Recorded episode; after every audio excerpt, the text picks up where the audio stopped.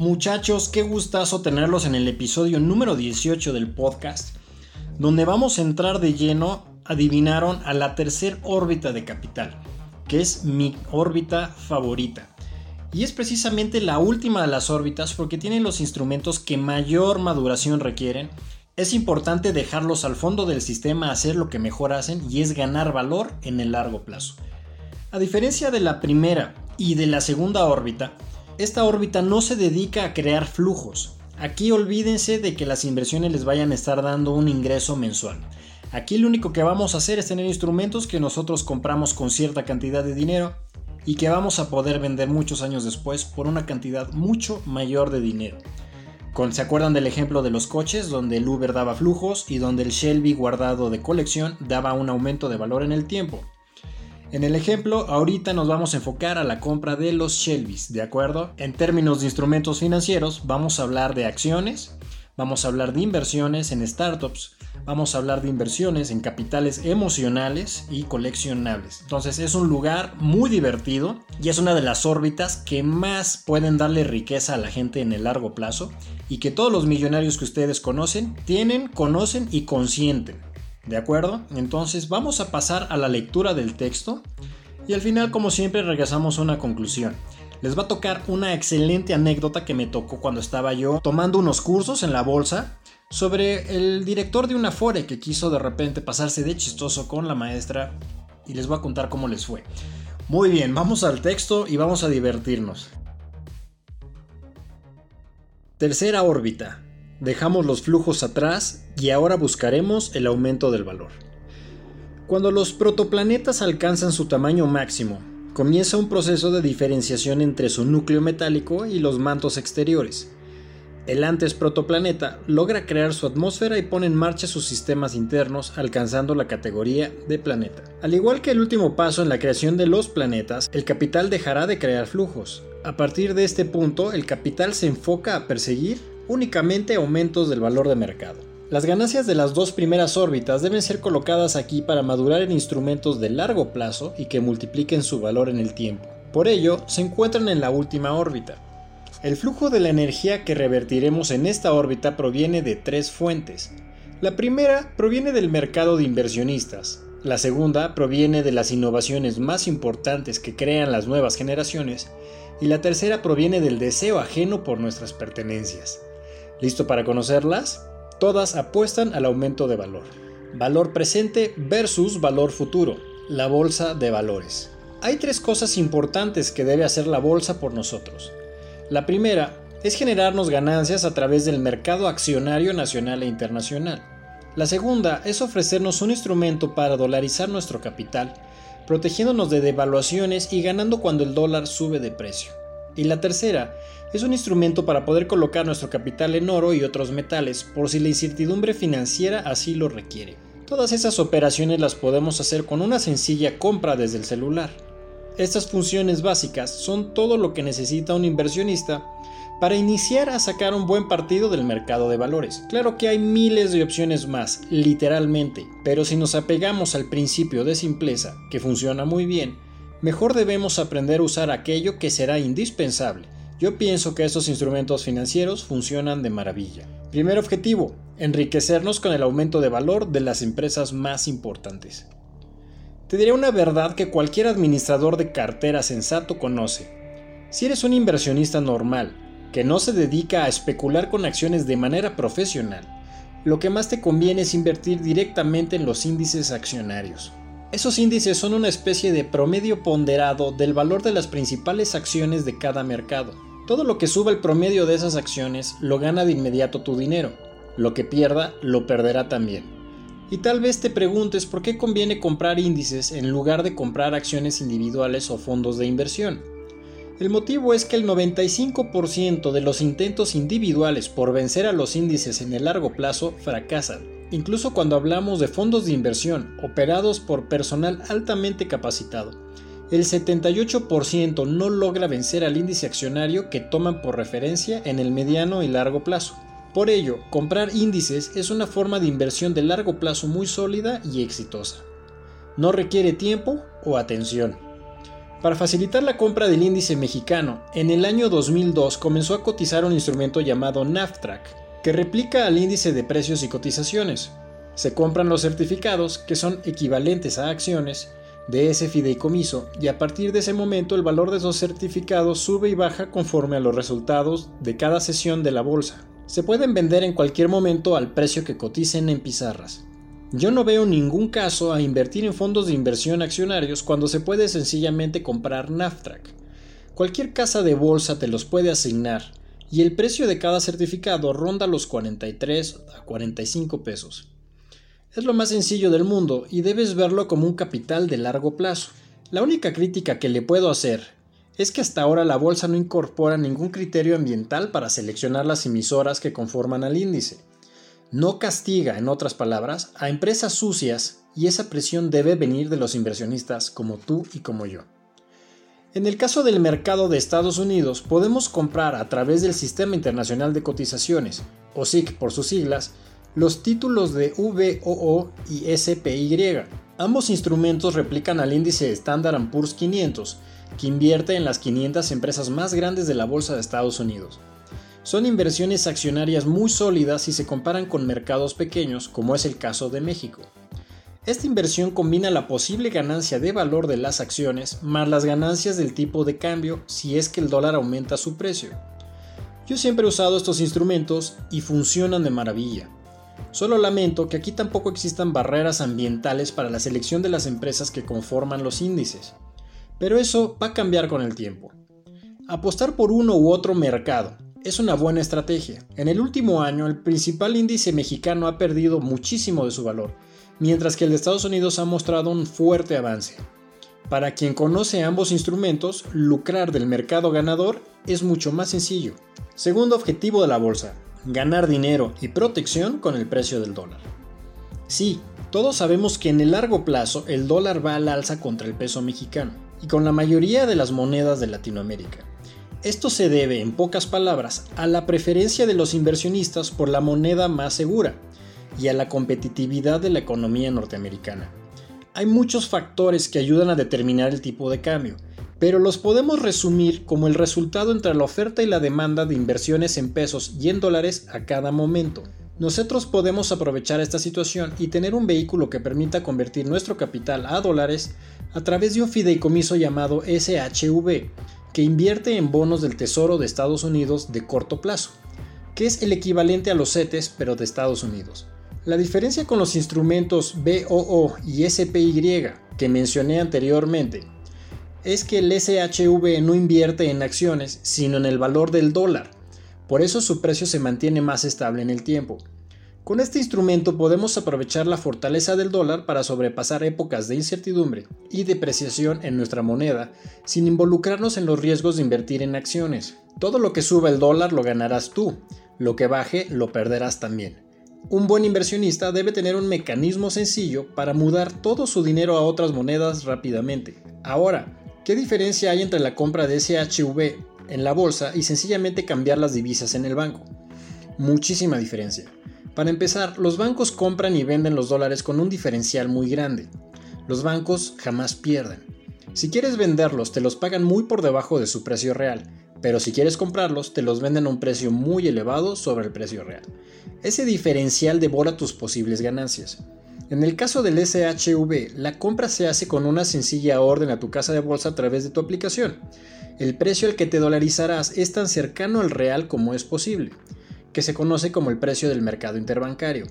Puedes venderlo igual de fácil y el precio al que vendes tu posición dolarizada es pagada al precio más cercano posible al real. Además, el instrumento gana valor con los intereses de los bonos de Estados Unidos. Tener este instrumento a la mano puede ser de gran ayuda en tiempos inciertos y fuente de grandes ganancias si sabes tomar posición antes de presiones sobre el tipo de cambio. Tercer objetivo de la bolsa, protegernos con el oro cuando la incertidumbre aparezca. Al igual que con los dólares, existe un fideicomiso que invierte en oro físico sujeto a los precios de la Bolsa de Londres. Se llama GLD y cuando lo compras estás anclando tu dinero al valor global del oro. Todo lo que sube el precio del oro lo sube tu cuenta. Lo que baja el oro lo baja tu cuenta. Lo interesante del oro es que se considera un refugio seguro en épocas de volatilidad e incertidumbre financiera. Tener un valor relacionado al metal precioso resguardado en bóvedas implica una seguridad que no tienen la mayoría de las acciones, divisas o contratos. Normalmente el precio entre el dólar y el oro tiene una relación inversa. Cuando el dólar sube de precio en el mundo, el precio del oro baja, y cuando el precio del dólar baja, el precio del oro sube. Esto se debe a que los inversionistas del mundo se refugian en el oro cuando el dólar está debilitado y abandonan el oro cuando el dólar se encuentra fuerte. Van de uno a otro buscando seguridad. Tú debes conocer el instrumento y usarlo cuando la situación lo requiera. Si las cosas marchan difíciles en el mundo o sencillamente quieres jugar con el precio del oro sin tener que comprar oro físico, solo debes comprar a través de tu aplicación de tu casa de bolsa la compra de este certificado. Es muy sencillo, te dejo una lista pequeña de otros instrumentos que hacen funciones específicas desde la bolsa de valores. Todos ellos los puedes comprar y tu capital se ancla a su valor. Existen cientos de estos instrumentos que puedes conocer mejor en etf.com y después comprar aquellos que el mercado mexicano permita a través de la aplicación de tu casa de bolsa. Triple Q sigue el precio del Nasdaq. SLV sigue el precio de la plata a través del mundo. TAN sigue empresas de energía solar renovables. ICLN sigue los precios de empresas de energías limpias. Igual, se dedican a buscar formas de mejorar las energías actualmente. Y nosotros tenemos que comenzar a ayudar. Con esta información dominamos más formas de ganar y cuidar nuestro dinero. Ya tenemos protección contra la inflación con los sudibonos. Tenemos protección contra devaluaciones con SHV y protección contra las crisis globales con GLD del oro nuestro portafolio empieza a tener varias opciones que puedes usar para defenderlo. Hay más que aprender de la bolsa, tanto más. Y aquí voy a meter un paréntesis y un anuncio. Todo esto lo voy a ampliar muchísimo más en el curso de los Money Masters que voy a hacer, donde vamos a aprender todo lo que ustedes necesitan saber sobre la bolsa, sobre todo la mexicana. Cierro el paréntesis y se acaba el anuncio. Esto es solo una muestra mínima de lo mucho que hay en ese mercado. Pero por lo pronto tenemos ya una forma simple y eficiente de usarla a nuestro favor. La energía crece y se protege con nuestro cuidado. Estamos atrayendo la energía de inversionistas de todo el mundo. Y ahora te va una anécdota, la lección pública de humildad.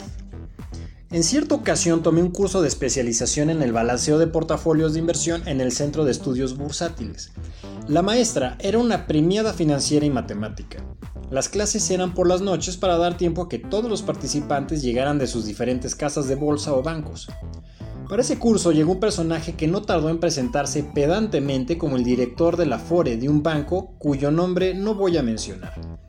Venía rodeado de su equipo de trabajo, que más que equipo parecía un grupo de súbditos. Dentro del curso había varios directores de otras instituciones, por lo que nadie le dio importancia. La maestra comenzó el primer día haciendo un repaso, bastante útil por cierto, de conceptos básicos del tema de los riesgos. Lo hacía así para refrescar la memoria de todos antes de entrar en acción. El caso es que en algún punto de la clase, el director de la Fore innombrable decidió interrumpir a la maestra. Tras presentarse por segunda vez con una de esas voces altas y molestas que buscan llamar la atención, preguntó la maestra por qué el nivel del curso era tan básico. Venimos hasta acá con el equipo para ver temas más complejos, se atrevió a decir el sujeto. La maestra conservó la calma y contestó. Estamos haciendo un repaso rápido para que todos tengamos los conceptos listos en la mente. No quiero que nadie se atore solo por haber olvidado algún concepto sencillo. Te prometo llegar a temas más complejos. Eso espero, contestó nuestro antipático personaje, mientras hacía gestos a sus discípulos de estar decepcionado del curso. La clase siguió y la maestra ignoró el evento, al menos por el momento. Un par de días después, cuando el tema había avanzado bastante, nos encontrábamos estudiando medidas de desempeño de algunos portafolios. Estábamos calculando todo sin ayuda de la calculadora financiera. De pronto, a medio cálculo, la maestra paró por completo, volteó hacia la clase y dijo, por aquí estaba un director que pensaba que el nivel era muy básico, ¿cierto? Todos volteamos a ver al sujeto, quien ante la mirada de todos no tuvo más remedio que levantar la voz desde la parte trasera del salón. Sí, aquí estoy, dijo dudoso. Seguramente empezaba a imaginar lo que le venía. Perfecto, contestó la maestra. Me parece que ya estamos en un nivel en el que te sientes más cómodo. ¿Qué tal si nos dices cómo se realiza el cálculo que yo estaba por hacer? Nuestro simpático director quiso sonar muy seguro de su respuesta, pero dio una que estaba mal. Estás equivocado, le contestó la maestra con seguridad, y continuó. Si quieres calcular bien el índice, debes usar la fórmula exacta. Se hace así. La maestra realizó los cálculos frente a todos como si estuviera preparando limonada y obtuvo el resultado. Luego volteó a ver al hombre y le dijo, Te encargo tener mucho cuidado con la FORE, podrían perjudicar a sus ahorradores. Todos nos quedamos helados. La maestra volteó y siguió dando su clase. Una lección de humildad, bien servida, reservada para el momento perfecto. El personaje no volvió a comentar nada en todo el curso. ¿Qué tal muchachos? ¿Cómo empiezan a ver esta tercera órbita? Todavía nos faltan bastantes cosas, nos falta el tema de las startups, nos falta el tema de los capitales emocionales y de los coleccionables. Pero este tema de la bolsa, fíjense que se resumió bastante porque mi intención en el libro de Money Cosmos es que la gente se anime, lejos de sentir que el tema es demasiado complejo. Entonces con nosotros entendemos que la bolsa realmente tiene tres funciones básicas, de las cuales claro se desprende una cantidad enorme de ramificaciones, pero lo inicial son tres cosas que es ganar dinero del aumento de las empresas listadas, obviamente, después encontrar un método de protección y en el que podamos mudar nuestro dinero de una divisa a otra en cuestiones de segundos, y la tercera es poder encontrar el refugio en metales preciosos en caso de que se requiera. Estas funciones las dominan los fondos de inversión y las utilizan. Por supuesto que cada operador va tomando los instrumentos que más le convienen y que más le acomodan y de repente empiezan ellos a hacer su forma de operar, que es lo que ustedes van a ir aprendiendo a hacer. Entonces, recuerden, para ganar de las acciones hay dos opciones, o se convierten en operadores que están pegados a los monitores y están tratando de ganarle al mercado, o sencillamente se van a los índices y compran un índice, el índice de que sea de su preferencia o al que le vean mayor potencial, y empiezan a navegar con la pura fuerza del mercado. La ventaja es que no requiere absolutamente ningún esfuerzo de su parte, y además, en la mayoría de las ocasiones, el índice siempre le gana a los fondos y a los traders que están muy activos y que acaban cometiendo un error tarde o temprano. Eso lo vi pasar en el mercado de valores muchísimas veces, entonces la mayoría de los operadores acaban siempre convergiendo a los índices y entonces navega uno con la fuerza de los mercados. De todas formas es un tema que se dará en el curso de Morning Master sobre la forma en que pueden ustedes o bien navegar sobre los mercados o pueden armar sus propios portafolios de inversión que también es muy divertido. Se van a llevar sus cocolazos, se van a llevar sus aprendizajes, pero si ustedes aprenden a llevar un portafolio de unas 5 u 8 empresas máximo, bien seleccionadas para un plazo de 2 a 3 años, pueden tener excelentes resultados, pero por supuesto aceptando los riesgos. En el tema de los dólares, a mí me encanta poder mover el dinero de una forma a otra. Se me hace fantástico, porque a cada rato podemos ver la fluctuación del dólar y que si ya subió y que si ya bajó. Entonces podemos nosotros perfectamente hacer una compra de oportunidad y vender después tan pronto haya subido o sencillamente navegar sobre el precio del dólar que en el largo plazo siempre va ganándole a todas las monedas latinoamericanas precisamente por la forma en que funciona la economía de Estados Unidos y por la preferencia de los inversionistas por un instrumento que sea más seguro y que represente menor riesgo en el largo plazo. Y los metales preciosos, bueno, pues existe una gran cantidad de contratos que podemos comprar en el mercado de valores para refugiarnos en distintos metales y también distintos elementos, por ejemplo el litio, que viene ahorita con todas las baterías que vienen en los celulares o que vienen en los autos eléctricos, está teniendo un empuje fuertísimo el valor del litio alrededor del mundo y son inversiones que se está perdiendo la mayoría de la gente porque está nada más atorado con las inversiones aburridísimas que ofrecen los bancos y que ofrecen los fondos de inversión. Espero que hayan disfrutado la anécdota que les conté sobre el director de la Fore. Verlo en vivo fue impresionante porque, porque nadie en el audio se imaginaba que alguien se fuera a parar para decirle semejante tontería a la maestra el primer día de clase cuando estaba haciendo un repaso. Pero hay gente que realmente necesita esa atención y necesita tratar de destacar a fuerzas, aunque acaben cavando su propia tumba públicamente, ¿no? Bueno, los espero en el próximo episodio del podcast. Nos estamos acercando a instrumentos muy divertidos y para cerrar las tres órbitas y después lo que sigue. Les mando un abrazo. Aprendiendo con Baker.